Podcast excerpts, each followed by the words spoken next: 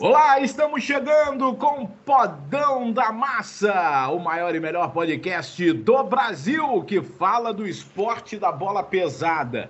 E hoje a gente tem mais um campeoníssimo aqui convidado para o nosso podcast para falar desse momento difícil que estamos vivendo. Semana passada, Ferrão, o melhor jogador de futsal do mundo, participou do nosso podão. E hoje o maior goleiro de futsal da história está conosco. Goleiro Thiago, bicampeão mundial com a seleção brasileira, multicampeão. Não vou falar os títulos dele como jogador, que eu vou esquecer de algum. Então deixa que se ele quiser ele fala. Agora da seleção brasileira são títulos inesquecíveis como a de 2008 e 2012. Ele é o nosso convidado e comigo Fabrício Crepaldi, Flávio de Lácio que volta depois de mais um período de férias, o quinto período de férias de Lácio nessa temporada aí. Deixa eu começar com ele, Tiagão. Prazer em recebê-lo aqui no nosso podcast. Você que é, nos enche de orgulho, sempre falando que é ouvinte do podcast Toque Sai. É sempre legal tê-lo novamente. Queria que você falasse, cara. A gente sabe que você estava de quarentena num apartamento, mas bugou e aí teve que buscar espaço até para se recondicionar fisicamente. Quando a bola voltar a rolar, você está voando de novo. Obrigado, Tiagão. Prazer participar novamente, Dandan, Flávio, Crepaldi. É, sempre que vocês quiserem as minhas, as minhas opiniões, meu ponto de vista né, sobre qualquer assunto, pode contar comigo sempre. Em relação à quarentena, fiquei seis semanas é, enclausurado no apartamento, como deve ser, né? Como deve ser nesse momento. É, só que o espaço me limitou um pouquinho. Eu consegui uma casa aqui em Santa Catarina para ganhar espaço, né? Em Santa Catarina, a quarentena ela já está um pouquinho mais maleável. A gente é obrigado a usar máscara na rua sempre, mas a gente consegue fazer atividade física na rua, na praia, respeitando as regras. E pensando nisso, eu vim aqui para Santa Catarina para me condicionar melhor, para não chegar tão desfasado aí no, no recomeço das atividades do Corinthians. Muito bem, Fabrício Crepaldi. Fabrício Crepaldi é que está na produção, rapaz, do Toque Sai. Ele que trouxe o Ferrão na semana passada e ele que fez o contato também com o Thiago. É só fera, hein, Crepa? Já manda a primeira aí pro, pro Tiagão, número 2. Ó, Dandão, um abraço para você, pro Dilácio, pro Tiago, agradecer a participação dele. Sempre um prazer estar aqui com vocês. É, Tiago, tenho acompanhado a vida dele aí nas redes sociais, ele falou sobre essa questão aí de ficar treinando em casa, vi ele treinando na varanda, agora ele está fora. É, o Corinthians ficou. Vocês estão sem treinar em, em equipe, obviamente.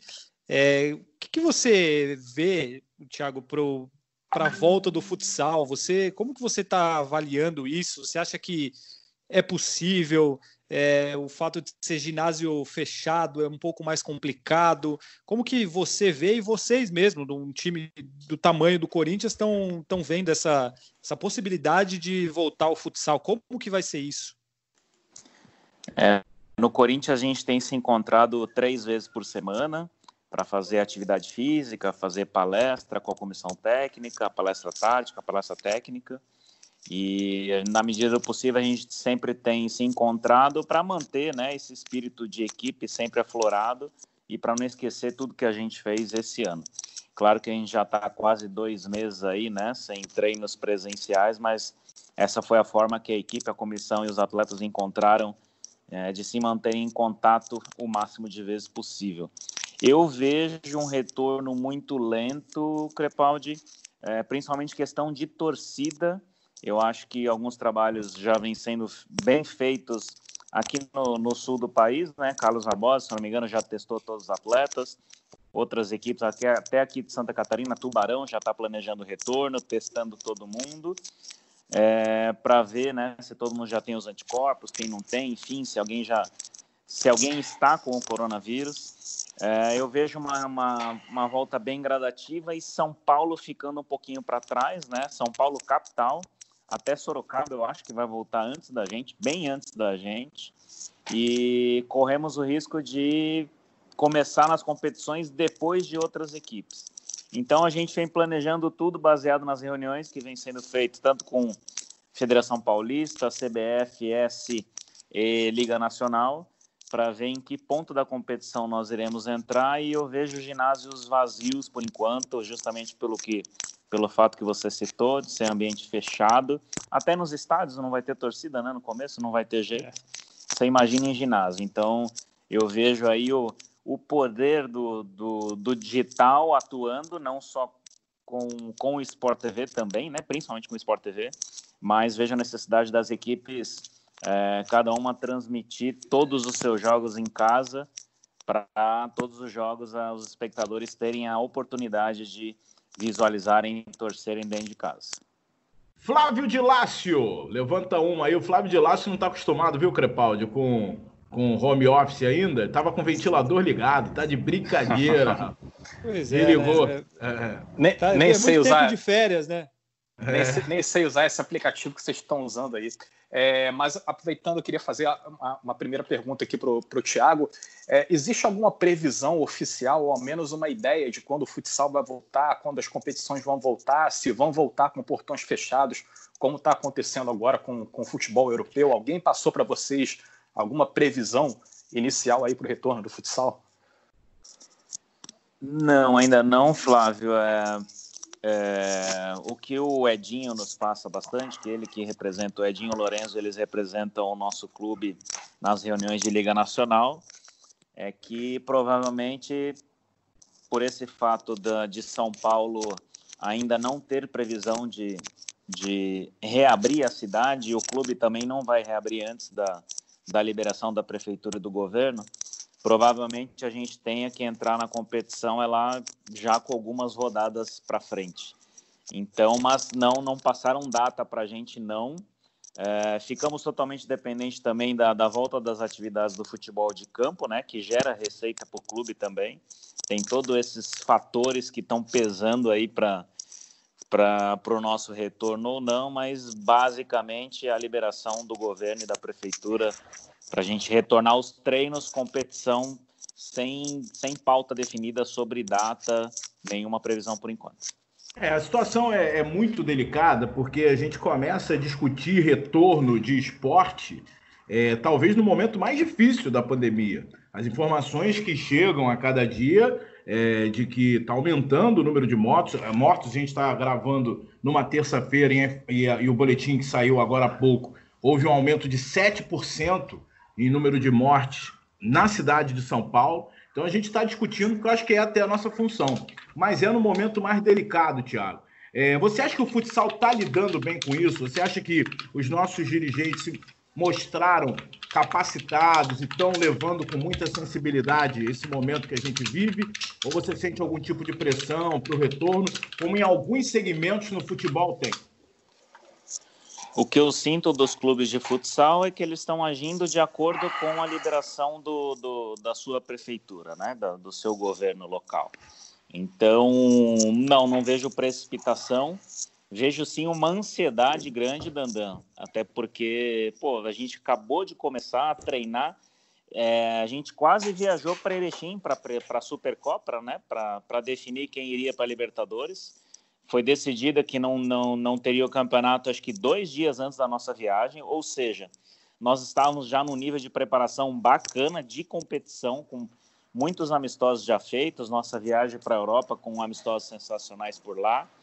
Então, eu acho que a palavra certa é ansiedade, não é nem é, é, uma volta antecipada ou fora do, do tempo. Eu vejo só uma ansiedade muito grande da gente retomar e retomar fazendo o que a gente ama muito, o que a gente mais faz, né? E o que dá o nosso sustento do dia a dia também. É, é, assim, eu concordo com você. Eu tenho contato mais com a galera da liga, né? Mas o futsal é muito maior do que só a Liga Nacional de Futsal. Temos os regionais, enfim, as outras competições. E no, no contato que eu tenho com a liga, eu tenho sentido muito isso, responsabilidade desde o primeiro momento. Ninguém indo contra isolamento, a paralisação completa do futsal. Eu acho que o, os nossos dirigentes estão tendo cabeça fria para lidar, talvez com o momento mais difícil da história do nosso esporte, né? Porque a última, o último grande acontecimento desse nível no Brasil foi a gripe espanhola, nem existia futsal. Então, acho que a gente pode falar sim que a gente vive o pior momento a maior crise do, do nosso esporte. Estou falando do futsal porque o nosso podcast é direcionado ao futsal, mas claro que, que a crise é mundial.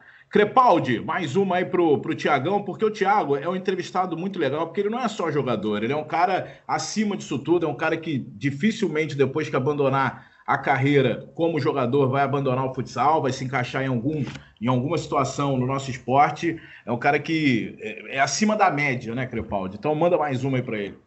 ele. Ele pode sentar do seu ladinho também, fazendo comentários durante os jogos, viu, Dandan? Pode, pô, manda muito nos comentários, né? Pensou ter, ter um. Claro, o Marcelo Rodrigues é um excelente comentarista, mas imagina também ter o Thiago como seu companheiro de transmissões, seria, oh, seria interessante, né? A gente vai acertar isso aí, a gente vai, vai dar um jeito nisso aí. Marca essa reunião aí, Crepaldi. Já tem um projeto aqui prontinho para apresentar para vocês. Olha lá, ó, tá vendo? A gente vai. É um cara preparado, rapaz. Cara preparado. Eu tenho conversado muito com o Marcelo, né? Nossas ideias batem muito em relação a, ao global, né? A tudo que envolve o esporte e como vender o nosso produto futsal. A gente sempre tem discussões bem bacanas e, não, tirando a brincadeira, quando vocês quiserem conversar, é, eu creio que eu vou acrescentar. Me vejo muito na área de gestão esportiva, marketing é o que e... eu te vejo também, Thiago, porque assim, é. a gente precisa de pessoas inteligentes. E você dá para perceber só conversando que você é diferenciado. Então eu gostaria muito, como eu queria muito Falcão encabeçando também uma, uma confederação que seja a CBFS ou o cara forte do futsal na CBF. Eu quero os caras inteligentes, Lenísio, Vinícius, comandando o futsal, porque eu acho que só assim que o futsal vai ter o reconhecimento que ele merece.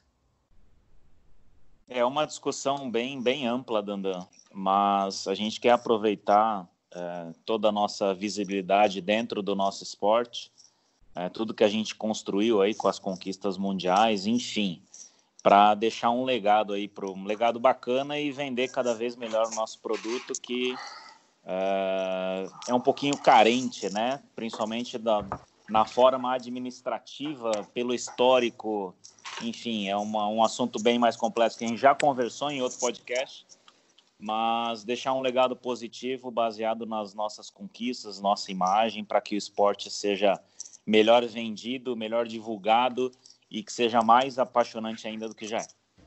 Fala, Crepa, eu tenho um monte de perguntas. Se vocês demorarem, eu vou metralhar o Thiago aqui. Não, eu ia, eu ia falar uma coisa, tem até a ver com isso que, que a gente estava falando. Aí também até estendo isso para o Dilácio, para você, Dandan.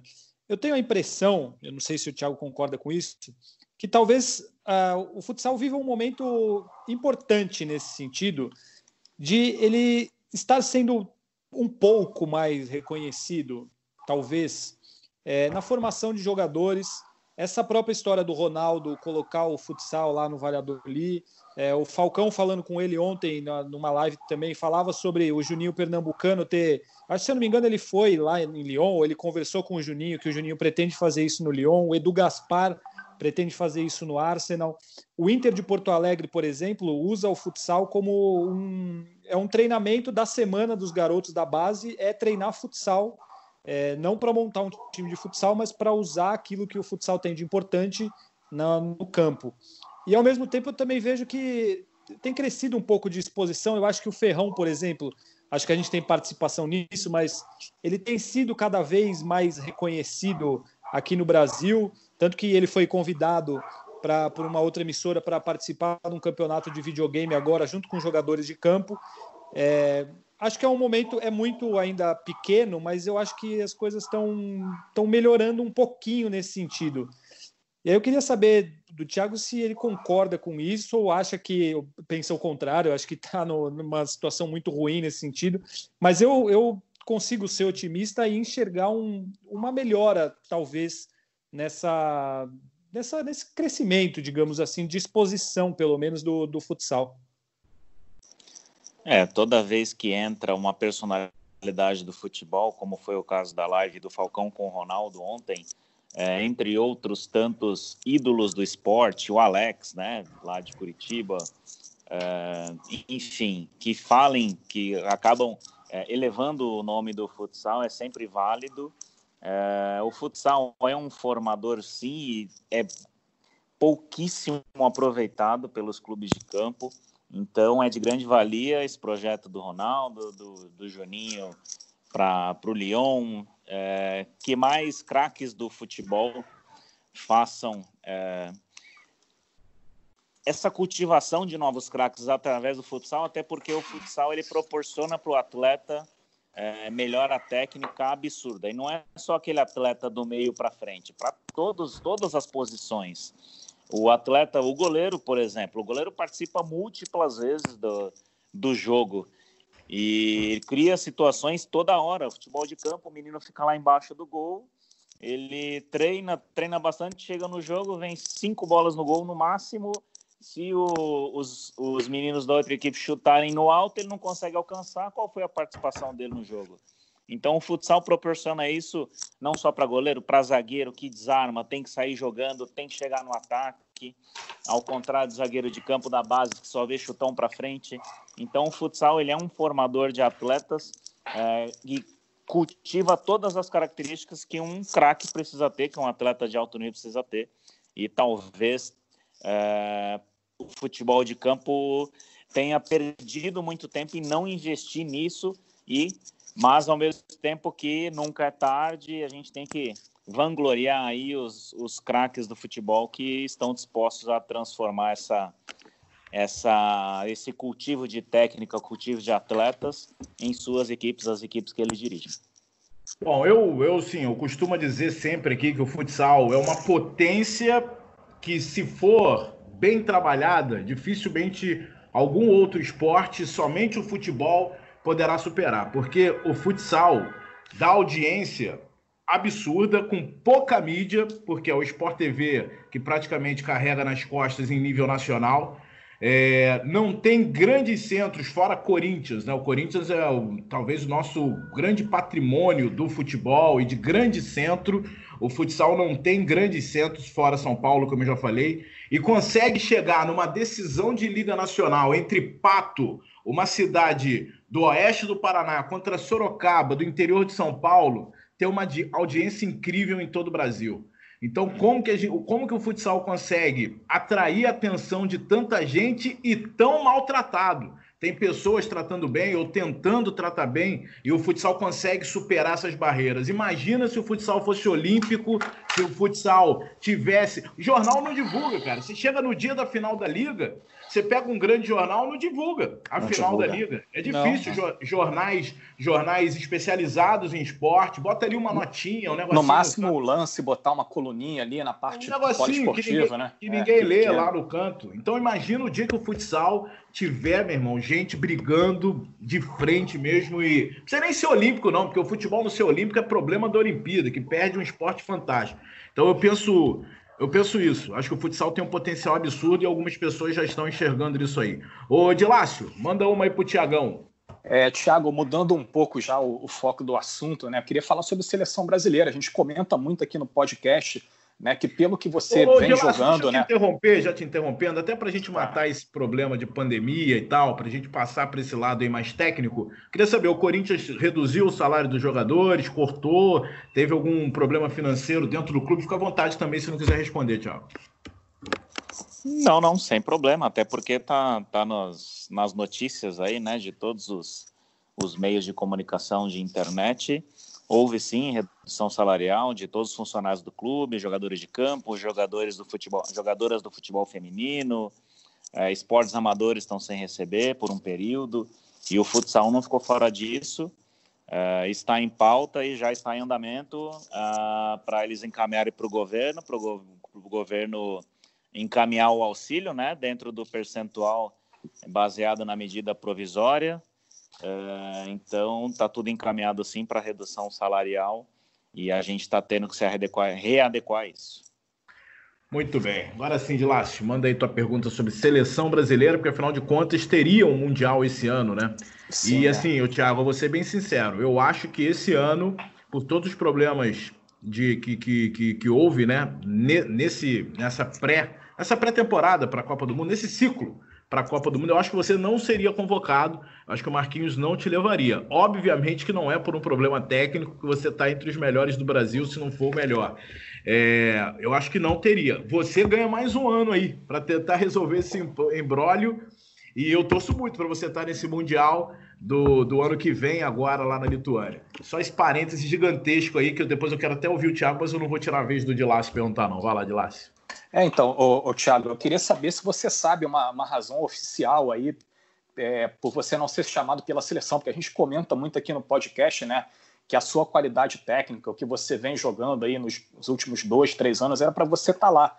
E você não é convocado, você não, nunca está na, nas últimas listas, né? Se eu não me engano, você não, é, não, não, vem sendo chamado já há uns três anos, mais ou menos, né? Eu queria saber se existe um motivo oficial, se passaram alguma coisa para você, se você sabe se isso é uma, uma razão política ou se é uma coisa técnica só. É, de Lácio, exatamente três anos, né? Minha última convocação foi é, Liga Sul-Americana, na Colômbia. Lá eu tive uma conversa bem franca com o Reinaldo e com o Marquinhos sobre a situação que estava iniciando naquele momento, que eu acionei a CBFS na Justiça, é, simplesmente para notificá-los de que o acordo que havia que a CBFS havia feito com os atletas é, não tinha sido cumprido, não vinha sendo sido cumprido e eu não deixaria isso acontecer mais, porque tem um prazo juridicamente, acho que é de dois anos, que você pode entrar com a requisição dos valores de débito, né, que estão em débito. Então eu acionei a justiça justamente só para registrar esses valores acordados que não foram cumpridos e coincidentemente depois daquela convocação eu não fui mais convocado. Então não sei te dizer se é por isso, se é coincidência, se não é, não houve um comunicado oficial para mim. Eu também jamais abri mão da seleção. Meu sonho de criança eu vou carregar até eu parar de jogar. Eu ainda tenho o sonho de conquistar o terceiro título mundial como atleta, coisa que nenhum outro atleta conseguiu no mundo. É um sonho meu, mas que nesse momento está pausado ou por essa questão ou por escolha do Marquinhos, escolha técnica também. A gente tem que é, aceitar numa boa, também tranquilo. Eu mantenho o meu alto nível de rendimento, minha preparação sempre com o sonho de criança de sempre estar na seleção e ganhar mais um título mundial. Mas você acha que, você, é, que a sua chance realmente aumenta com esse, com esse adiamento do Mundial? Você ganha mais um ano aí? Porque assim, não é técnico, né? A gente acompanha, não adianta me dizer que é técnico ninguém vai. Pode o Marquinhos chegar aqui e falar, fala, pô, Marquinhos, mas goleiro, principalmente, pô, goleiro é sempre bom levar dois experientes, leva um jovem já preparando para a próxima temporada.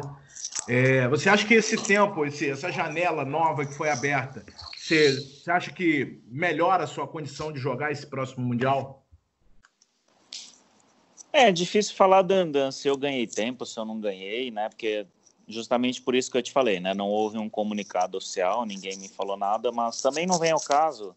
É, eu não me, não me preparo melhor ou pior de acordo com convocação ou não convocação. Então, é, eu sempre vou estar no nível que eu acho ideal para uma para disputar competições, principalmente pelo Corinthians, pela camisa que representa, ou por qualquer outro time que eu representar a partir do ano que vem, é, porque eu não consigo estar na quadra trabalhando com 50% do meu potencial.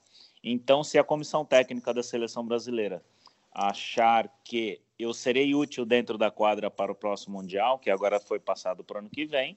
Estarei à disposição e vou tentar ajudar da melhor maneira possível.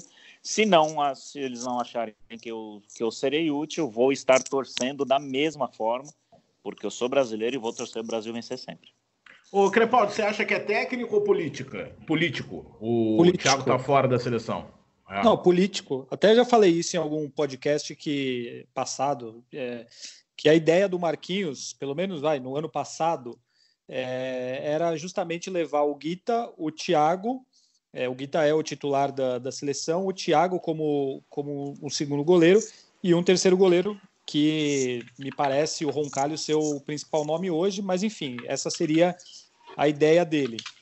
Mas para mim é uma questão 100% política, acho que o Thiago mostra dentro de quadra a questão técnica o tempo todo e, sei lá, eu pelo menos não, não acho possível abrir mão de um jogador assim. É, Ô, Crepal, deixa eu te interromper, um... porque o nosso querido Dilácio está digitando ali, Dilácio. Dilácio, é. vamos seguir, Dilácio. Fecha o seu microfone, aí tu faz o que você quiser aí. Aí tu faz o que Pronto, quiser. parei, Vai. parei. É, ele tá. É, Ele parece que ele tá digitando com o fone dele, inclusive. é, é, é verdade. É pedido, Mas- pedido de matéria aqui para subir, É. pô. Eu tô avisando aqui que eu tô gravando podcast, não pode subir agora. Boa, garoto. Então Deixa eu eu. entender, Crepaldi, você falou que é a ideia do Marquinhos. Ele te falou isso? O Marquinhos Xavier falou que a ideia dele era Thiago, Guita e Roncalho? Não, não foi ele que me falou isso, mas eu posso saber de outras maneiras, outras pessoas. Ah, sim, Mas, como eu claro. falei, isso era é, há um ano, um ano e meio, enfim. Hoje eu não tenho como saber isso, até porque o Mundial também passou um ano depois, para um ano depois. Mas eu posso garantir que a ideia dele era justamente essa. Mas eu acho que é uma questão totalmente política, o que é lamentável, e a gente já comentou muito sobre isso aqui.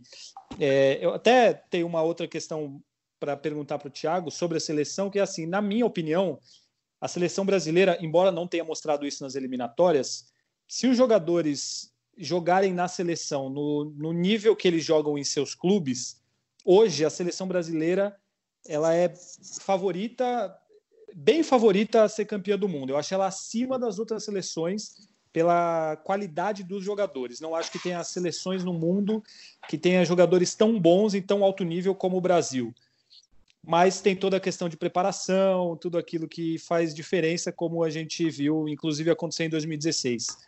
Você concorda com isso ou você acha que é muito mais equiparado e muito mais nivelado do que eu estou dizendo aqui?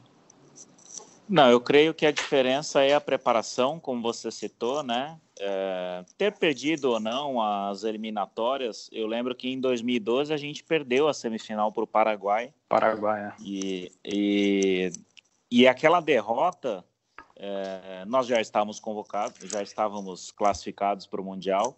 Aquela derrota serviu de um trampolim impressionante para a gente. E eu sinto que essa derrota nas eliminatórias é, para a Argentina vai servir de trampolim, sim, é, uma motivação absurda para a comissão técnica e para os atletas que lá estavam, porque eles descobriram que, ó, peraí, pé no chão, não somos invencíveis, somos uma equipe boa que tem que trabalhar bastante.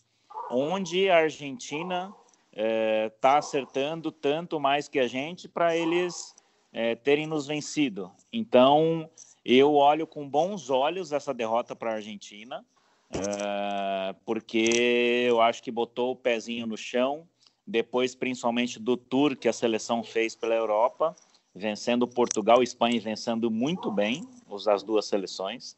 Então eu acho que botou o pezinho no chão dessa galera para preparação aí, ganhou mais um ano de preparação para se preparar ainda melhor para chegar no Mundial na, no topo aí da, do rendimento de todos os atletas, claro, com o máximo de encontros possíveis da seleção absoluta, que isso é, é e sempre foi um dos problemas que a seleção brasileira de futsal teve aí durante o tempo. É, Tiago, o- deixa eu voltar nessa- um pouquinho. Né? Fala, fala, Crepo. Não, não, é só porque em cima disso aí, o Ferrão não jogou as eliminatórias, né? E agora ele também ganha mais tempo para Para se recuperar recuperar. da lesão e, e chegar inteiro no Mundial. É, na sua visão, ele é um jogador que ele faz muita diferença, num caso desse contra a Argentina, por exemplo. Para mim, ele é disparado o melhor jogador do mundo. Ele é um jogador que, que nesse tipo de jogo faria uma diferença enorme a ponto de, de ser o, o que faria o Brasil ganhar da Argentina, por exemplo, numa situação dessa? Seria um diferencial bacana, sim, Crepaldi, porque você tem um pivô de referência contra uma seleção contra, co- como a Argentina é um fator determinante aí para conseguir para conseguir vencê-los. Eu lembro que o encontro que a gente teve com a Argentina em 2012, aquele que a gente que vocês reprisaram no Sport TV, ah, que eles saíram ganhando de 2 a 0 e a gente virou o jogo. Eu lembro, se eu não me engano, o Jeff foi expulso no começo daquele jogo e a gente ficou sem pivô de referência, só com o Fernandinho e com o Wilde, sendo que o Wilde não estava sendo bem aproveitado, não estava sendo tão aproveitado pelo Pipoca. Ficamos só com o Fernandinho de referência. E o Fernandinho, como pivô, ele, ele sai muito, né? Ele passeia muito, ele não fica lá na referência. E essa expulsão do Gé prejudicou muito o jogo contra a Argentina. Então eu acho sim que o Ferrão nessa eliminatória pesou bastante ele não estar presente. e com certeza ele seria um ponto de apoio bom no ataque, uma referência boa no ataque ali para a gente ter furado o bom desempenho do goleiro também, que foi muito bem, né? O Sarmento, atual melhor goleiro do, de, de melhor goleiro do mundo, luva de ouro no último mundial. Então seria um ponto de diferencial aí para a seleção contra a Argentina, sim. É, eu concordo muito que para mim pivô é a posição que mais muda jogo. Você tenta, vem com, vem com um pivô mais flutuante, um pivô mais de referência, muda completamente a característica da partida. Ô, Thiago, queria voltar um pouquinho com relação ainda à sua não convocação até aqui. Você tem a info informação de algum jogador que tenha feito o que você fez, entrado na justiça, cobrando justamente os seus direitos e que mesmo assim continua sendo convocado? Não precisa falar nome, não, só se, se existe algum jogador. Dessa seleção da eliminatória, dois, que eu saiba dois. É, então não pode ter né, dois pesos e duas medidas. Até então... porque é o mesmo advogado meu desses dois atletas. É, então beleza. Mais para frente a gente vai falar também sobre isso com o técnico Marquinhos. A gente já chegou a falar sobre isso com o Marquinhos em um determinado podcast. O presidente da CBFS, eu nunca ouvi a voz dele, nunca ouvi. Só uma vez que eu cheguei perto, cumprimentei ele, me deu um oi. Beleza, respeita a postura é, não, só dele. para deixar claro, bem claro, Dandan, que eu sou, sou, um cara tranquilo, vocês me conhecem, uhum. né? Graças a Deus, é, a história ela fala por si só. Toda, tudo que eu fiz pela seleção brasileira, é, dentro e fora de quadra, tudo que eu fiz pela CBFS também. Eu só quis registrar aí uma, uma dívida de um acordo que não foi cumprido, nada pessoal, nada para prejudicar ninguém, só para ter os meus direitos, né? Busquei os meus ah. direitos, somente isso. É, estarei preparado caso eles queiram e estarei torcendo muito caso eu não seja útil dentro de quadro. Não, e só se eu completar também aqui sobre o Marco Madeira, é o jeito dele, dá para notar que ele é uma pessoa mais tímida e tal, e, e, as informações que eu tenho, que ele é um apaixonado por futsal, em determinado momento tirou até dinheiro do próprio bolso para ajudar o futsal, mas não se pronuncia, é difícil, o contato com a, pra, com a federação máxima do nosso esporte é complicado, a gente não tem retorno muito Dandan, rápido. Fala, uma coisa importante para falar sobre o Marcos Madeira, né? Ele foi o grande opositor ao, ao antigo presidente, o Aécio Borba Vasconcelos, né? Que saiu em meio a graves acusações, foi ele que liderou a oposição aí, que, que acabou derrubando esse, esse antigo mandato, que, né, que era um mandato único na CBFS, ele estava lá desde 1979. Né? O Madeira teve essa, essa participação muito importante nesse momento do futsal, mas realmente, como você falou, ele, ele é um cara de se mostrar muito pouco. É. Manda uma pro Thiago aí de lá, tua vez agora. Então, Thiago, já que você levantou a bola do, do Mundial de 2012, lembrando aquele Brasil e Argentina, eu queria saber como é que era o ambiente daquela seleção, porque foi uma, uma seleção que passou por muita coisa ali no período de um ano, né? 2011 teve aquele Grand Prix contra a Rússia, aquela final eletrizante, o gol do Falcão de peito, aí ali naquela decisão teve uma rusga pública ali entre o Falcão e o Marcos Sorato, né? o Falcão desabafando que estava na reserva. Né? No ano seguinte vieram as eliminatórias, né? teve essa derrota inesperada aí para o Paraguai na, na, semifinal. Aí também começaram lá as crises administrativas na, na CBFS, né? foi quando os problemas começaram a aparecer, tiveram alguns problemas entre jogadores e dirigentes. Eu queria saber como é que era o ambiente né, daquela seleção que ainda no, naquele mundial ainda teve, ainda enfrentou aquele problema de lesão do Falcão, né, que ele quase foi cortado, né, e depois teve a questão da paralisia facial. Como é que era o ambiente daquele grupo? O ambiente era sensacional, de Lácio, porque a comissão técnica era praticamente a mesma, né? É, salvo a saída do, do PC por causa de brigas com a, com a antiga administração da confederação, diferença de ideias. A comissão ela permaneceu a mesma, a forma de trabalho foi muito parecida. É claro que a confederação ela não conseguiu é, proporcionar é, tantos encontros entre a seleção absoluta, né?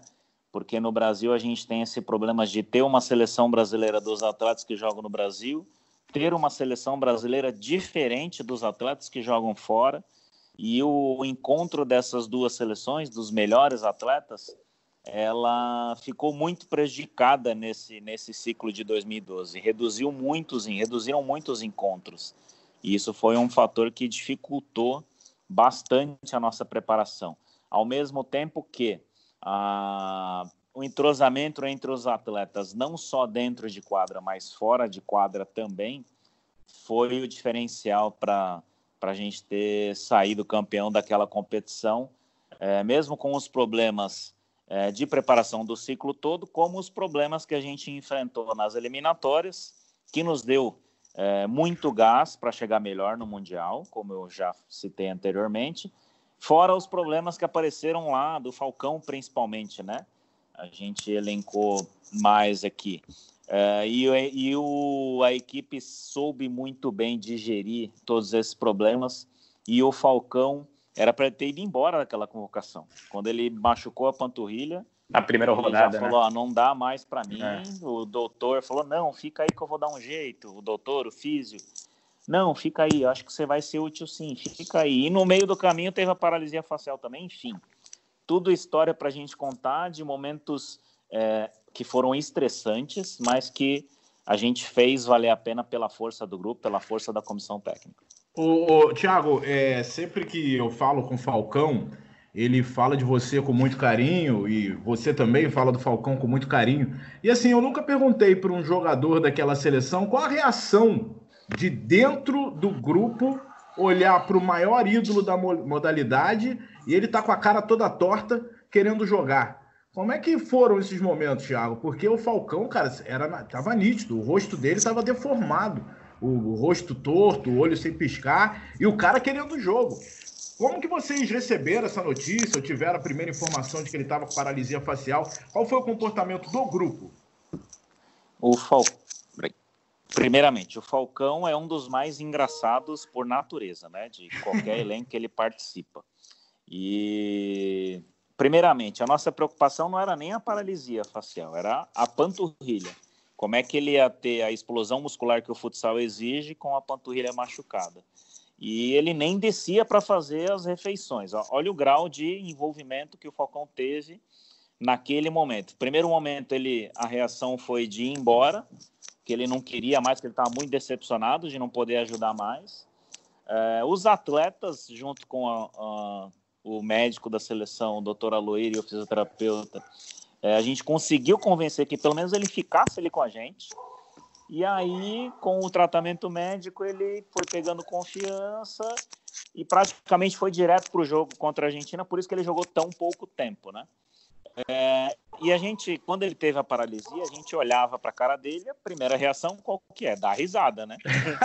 Porque ele, ele conseguiu algo inédito, ficar mais feio do que já era.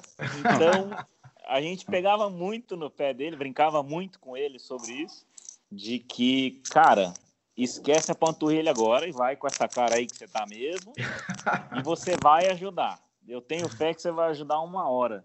E naquilo ele se abraçou naquilo, por mais que ele ele tenha ficado nervoso ali, porque ele não estava entrando no jogo contra a Argentina, ele sabia que ele podia ajudar, ao mesmo tempo que ele não poderia passar por cima da, do técnico, do comandante maior, que era o, que era o Sorata. E aí, num pedido de tempo, a gente olhou para ele, ele estava aquecendo loucamente lá. O Vini foi falar com o Pipoca. Ele, e o Vini falou: Ó, oh, Pipoca, eu acho que agora não tem mais. Tenta botar o homem para ele fazer alguma coisa diferente. E o Pipoca entendeu ali, ele já estava pensando em colocar. Foi o gatilho final para o Pipoca apostar aí na, na, no Falcão do jeito que estava, do jeito que dava, e aí o resto a gente conta aí para os nossos filhos, para os nossos netos e para todos os fãs de futsal.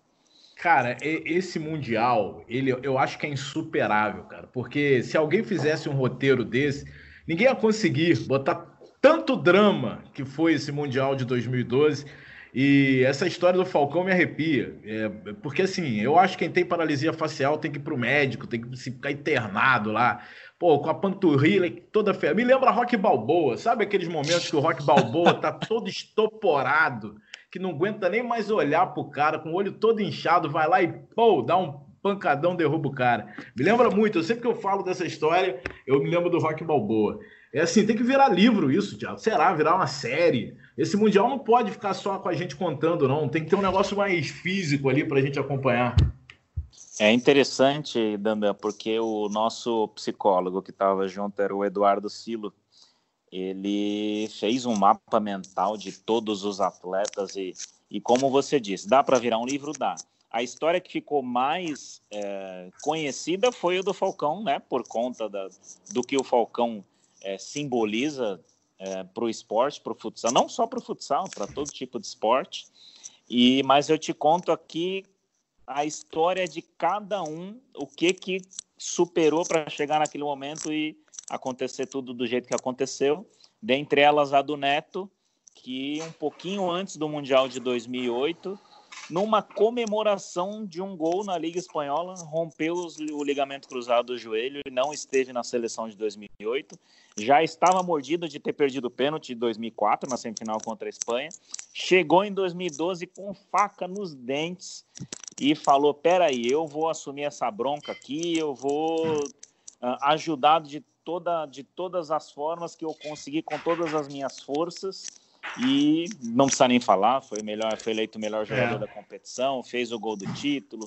Enfim, eu conto uma história de cada um que você quiser aqui, Dandan, de tudo que a gente fez ali em 2012, que foi é, emocionante e, como eu disse anteriormente, a gente fez valer a pena cada detalhe, cada história e cada sofrimento. Não, o Neto é um vitorioso, você lembrou o Neto aí, a gente falou do Neto também aqui na semana passada. O Neto, cara, ele assim, ele eu não sei o que aconteceu com o Neto, porque a história do Neto é muito grande. É, eu não sei se foi o Falcão que acabou ofuscando um pouco, eu não sei se ele foi cedo para a Europa, mas a história do Neto é riquíssima, cara. O cara que perde um pênalti em 2004, faz o gol do título em 2012, e aí depois é, tem um problema sério de, ouro, de saúde. Né? bola de ouro, tem, bola de tem um problema sério de saúde. Pô, supera o problema sério de saúde, vai voltar para a Liga Nacional depois de se aposentar. É, a gente conversou aqui semana passada, acho que foi muito pelo estilo do Neto, né? O Falcão é mais bota para fora tudo, o Neto era mais tímido e tal. Mas o Neto é muito gigante, hein? O Neto tem uma história absurda como a sua, Thiago, duas vezes campeão do mundo, o melhor goleiro da história. Muita gente me pergunta hoje, quem é melhor, Guito ou Thiago? Eu, assim, eu não sou de muro. Eu falo o seguinte, hoje, tecnicamente, para mim, o Guita é melhor que o Thiago, mas o Thiago é o maior de todos os tempos. O Thiago é o, é o Pelé do gol do futsal e, e o Guita tá na frente do Thiago, é coisinha ali. Não sei, talvez a juventude, o Guita é mais jovem, não sei.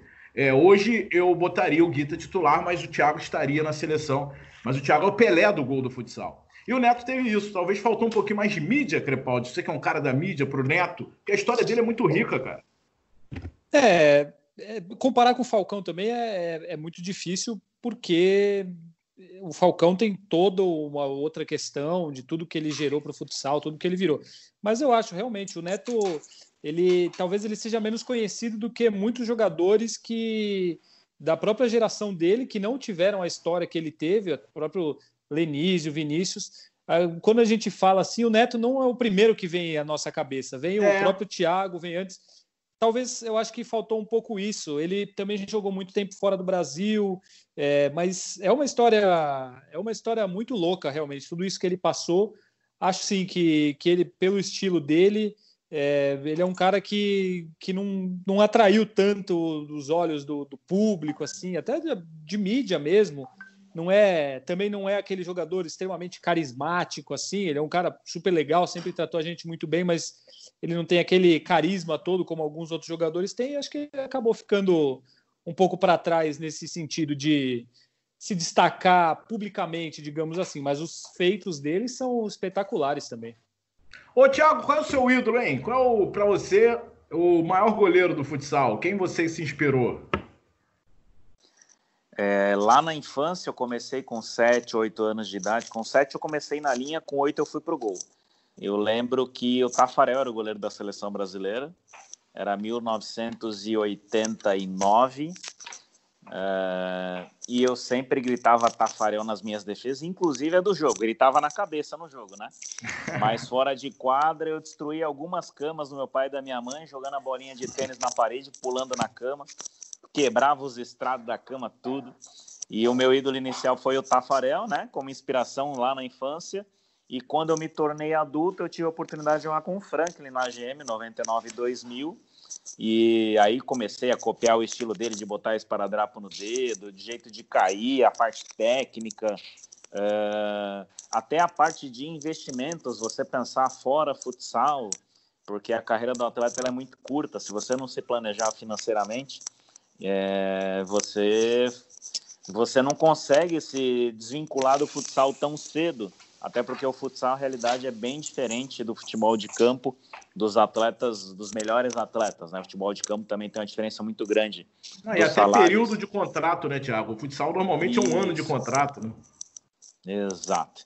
E aí, então, minha inspiração inicial foi o Franklin no esporte, inclusive a vontade absurda de treinar todos os dias, toda hora.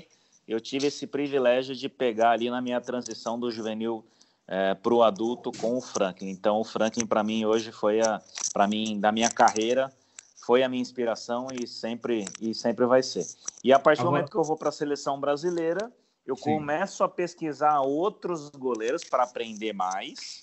E aí vem o Luiz Amado, é, que eu fui buscar as características principais que ele tinha, dentre elas um posicionamento absurdo dentro da área para fazer as defesas. Ele parece que ele faz as defesas, fazia as defesas brincando, né?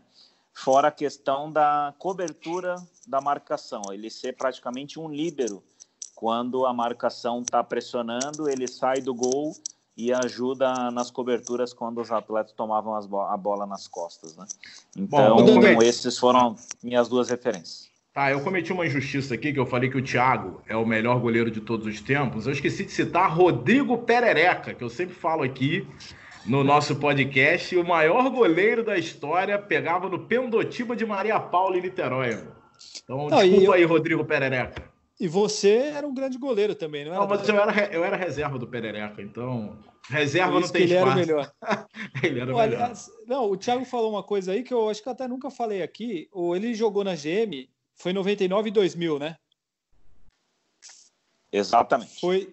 Então, nessa época eu também jogava na GM. Eu era um garoto de 10 anos e eu chegava Eita. mais cedo e, e eu ficava assistindo o treino, porque era uma seleção o time da GM. E a gente, eu lembro da gente ir lá para assistir os jogos, os treinos, era aquele ginásio pequenininho da GM, não sei como conseguiam fazer jogo principal naquele, naquele ginásio. Inclusive, eu estava, não sei se o Thiago vai lembrar se você estava lá esse dia, que teve a cerimônia de, de aposentar a camisa 12 do Vander. Você lembra disso? E eu estava lá, lá, com certeza. Eu estava dentro da quadra, inclusive. Então, exatamente. Participando do jogo. Isso, e aí eu lembro que a gente comentava é, que você se destacava já por chutar muito bem, né? Desde de mais jovem assim. Então, só um pequeno relato aí que desde meus 10, 11 anos eu acompanhava o, o Thiago no meu dia a dia, quando eu chegava para treinar e a gente ficava olhando o treino. E aquele time tinha só craque, né? Dois fatores relevantes, Crepaldi, que a GM ajudou muito, né? O tamanho da quadra a quadra tinha 28 metros, então qualquer, qualquer chute ali era chute forte, Crepaldi. Eu me aproveitei porque na época a mudança da regra, a regra mudou em 96, 97, do goleiro poder sair da área para jogar com os pés. E o PC me colocava nas fogueiras, né? Eu era reserva imediato do Franklin. O time estava perdendo. Quando chegava perto dos cinco minutos, eu já estava suando mais que o Franklin aquecendo lá de fora, porque o menino com 19 anos entrava na fogueira para tentar mudar a história do jogo no, no goleiro linha, né? Então, a, com a ajuda também do tamanho da quadra de 28 metros, que o Reinaldo ele tinha uma trena especial que fazia a quadra medir 30 metros para passar na liberação liberar. da Liga Nacional, para passar na liberação da Liga Nacional. Por isso que a gente conseguia jogar os jogos da Liga Nacional ali naquele, naquele ginásio. Tá, Ô, e, a quadra, e a quadra, a quadra não tinha ah. nenhuma área de escape. Era passou do gol já era aquelas era igual do Orlândia, né? colchões. Né? Era pior que a do Orlândia ainda.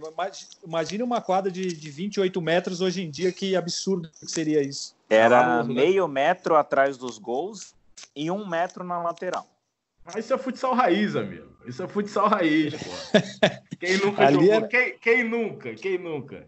O, o Thiago, o Sport TV está passando uma série de jogos históricos. Recentemente a gente mostrou seleção brasileira ganhando o Pan-Americano, mostramos de novo a final do Mundial de 2012, entre outros. É, vocês têm esses jogos gravados ou também para vocês aí, vocês conversam entre vocês, foi também um tipo um VT inédito, há muito tempo você não acompanhava? Qual é a relação do jogador com, esse, com essa faixa que o Sport TV criou nessa pandemia para reviver grandes momentos? Os jogos de 2008, Dandan, a gente tinha a gravação oficial da FIFA. É, os jogos de 2012 a gente já não conseguiu isso, era só gravação dos familiares mesmo, né? O Pan-Americano também não tinha registro. Foi uma honra aí ter visto de novo, ter chorado tudo de novo. Ah, 2007 eu lembro no Pan-Americano que quase eu não fui convocado porque eu vinha de uma lesão no joelho. Eu estava me recuperando de lesão, tanto que o PC viu que eu estava num nível técnico bem abaixo. Ele não, não me colocou nenhum segundo no Pan-Americano, mas eu estava ali preparado para qualquer problema que viesse a acontecer com o Rogério. Graças a Deus não precisou e a gente conseguiu a medalha de ouro. 2008 foi sensacional, né? Tem o registro de todos os jogos. E 2012 nem precisa falar, né? Toda essa emoção que a gente já comentou. Mas esse registro aí eu vou ter que pegar uma ajudinha do Sport TV para fazer aí ó, um catálogo total da minha carreira, porque eu quero ter isso bem guardadinho. Foi muito é, especial então, todas essas conquistas. Fala com esses dois moços aí, ó. eles podem ajudar, ah. de Lácio e Crepaldi. Eu não tenho Mas a galera da produção de eventos aí que, que tem mais acesso a isso. Mas, mas isso, um jogando pro outra. Olha aí, rapaz. Ô, um Crepaldi, me ajuda. Tem um jogo. É, pode, eu não vou jogar para ninguém, é. Não, me ajuda. Tem o jogo lá da, na GM. Consegue para mim, por favor, aproveitando o gancho aí do podcast. Tem um jogo contra o São Paulo na segunda fase da liga que a gente está perdendo de 2 a 1 um, eu entrei e fiz dois gols naquela quadrinha com duas bombas, como eu te falei, né? Numa quadra de 28 metros. É, e foi um jogo inédito, foi um jogo sensacional para mim. Deu uma choradeira, dei entrevista. Você conseguir essa entrevista depois Se passou. Jogo. GM São não, Paulo Osasco, se eu não me engano. Se passou no Sport TV, acho que a gente consegue no, no É, do Sport lá. TV, sim. Eu lembro muito então... bem desse jogo. Foi bem especial. Ah, inclusive, Inclusive, sábado, o Sport TV vai mostrar um jogo incrível, que é a final da Liga Nacional de 99, entre Atlético e Rio Mies. Essa vai ser legal de acompanhar, cara. Timaço do Tobias, né? O Manuel Tobias era o grande Atlético Mineiro do Manuel Tobias e outros craques. O goleiro, inclusive, era o Rogério. O Falcão estava no time, né? 99. Falcão, Falcão, Falcão Lenísio, Manuel Tobias né? juntos. Lenísio, é. O Vander Carioca do outro lado, né? Na, no Rio Mies. Rio Mies. É. um jogão é, eu estava, ah, eu estava no jogo que foi em São Caetano. Eu já estava na equipe, eu era juvenil, era terceiro goleiro do adulto e todo com medo, né? Deus o livre, tomara que o goleiro não se machuque. Imagina eu jogar a semifinal contra o Atlético Mineiro ou ficar no banco, enfim. E não fui pro jogo. Em 2000, o Franklin se machuca. Na semifinal de 2000 também foi contra o Atlético Mineiro. O Frank se machuca no comecinho do jogo. Era a época que o Lenísio mais fazia gol de cavadinha. Eu lembro que o Flavinho era meu preparador de goleiro, o PC é o técnico. Cuidado com o Lenísio. Ele chegar cara a cara, cuidado com a cavadinha do Lenísio. E aí, é. enfim. E aí eu participei dessa semifinal de 2000 com 19 anos contra o Atlético Mineiro, um ano depois dessa conquista do Atlético de 99 me corrija se eu estiver errado, Crepaldi também, o de Lácio, esse jogo entre Atlético e Rio Miésimo foi o recorde de público e uma final de futsal, porque foi no Mineirinho, né? Sim, é, transbordando. Então Acho que 25 maior... mil pessoas, algo assim, né? Esse recorde só foi superado né, em, é. em 2014, naquele né, Brasil e Argentina, lá no Mané Garrincha, né? Mas ali foi num estádio aberto, né? Narração de Eusébio Rezende, conhecido carinhosamente como Pata de Urso, 99. Então, hoje o Marcelo Rodrigues já era o comentarista. Galera, vamos nessa. Papo muito bom. Dava para ficar aqui batendo papo muito mais tempo. É, Tiagão, muito obrigado. É sempre bom ter você aqui conosco. E tomara que dê tudo certo e a gente volte o mais rápido possível.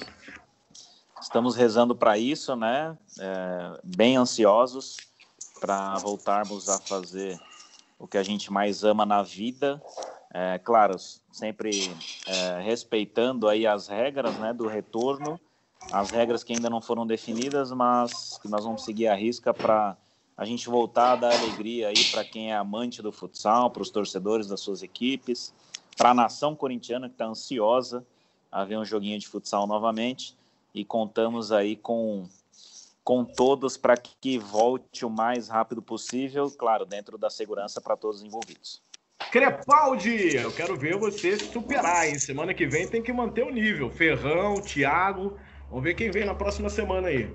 Vamos ver, vamos tentar mais um grande convidado semana que vem.